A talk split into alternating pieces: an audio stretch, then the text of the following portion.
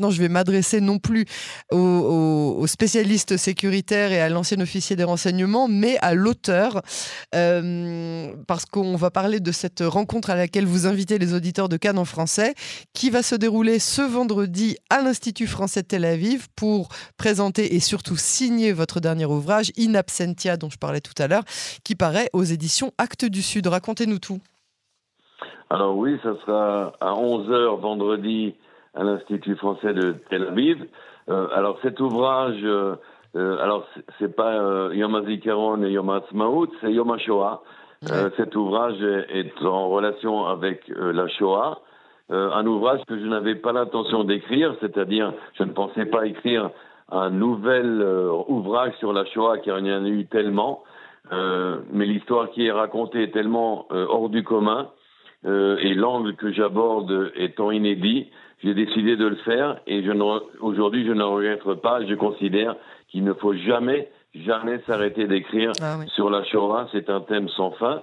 Euh, aujourd'hui, alors le thème du livre c'est In absentia. C'est en fait mes héros dans ce livre s'échappent, euh, s'évadent chacun à sa manière de l'horreur de la Shoah, euh, s'aveuglent un petit peu euh, sur leur sort et ça rejoint qu'on vient de dire un petit peu avec l'actualité d'aujourd'hui, euh, il faut faire attention euh, à ces aveuglements.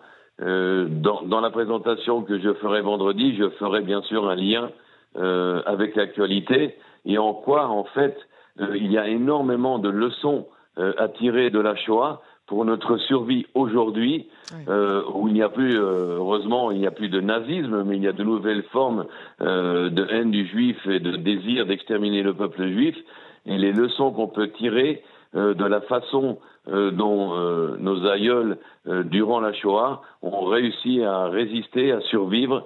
et c'est donc un petit peu le sujet du livre, du roman, mais c'est un sujet qui sera toujours malheureusement d'actualité. je pense que le devoir de moi, ce qu'on appelle le devoir de mémoire, n'est peut-être pas la meilleure expression, parce que pour moi, la Shoah ne peut pas être une mémoire, elle ne peut pas être enfermée dans le passé, dans le souvenir.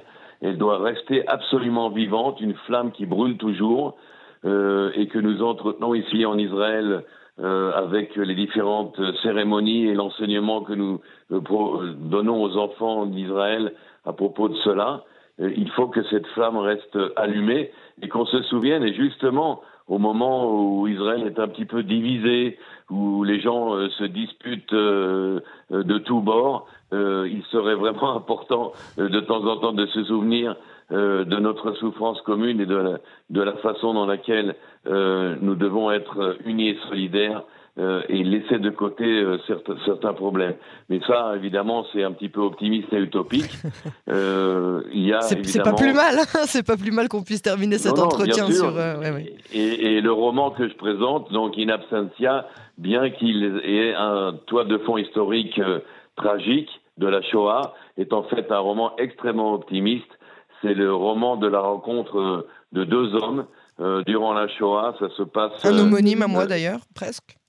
Voilà, exactement.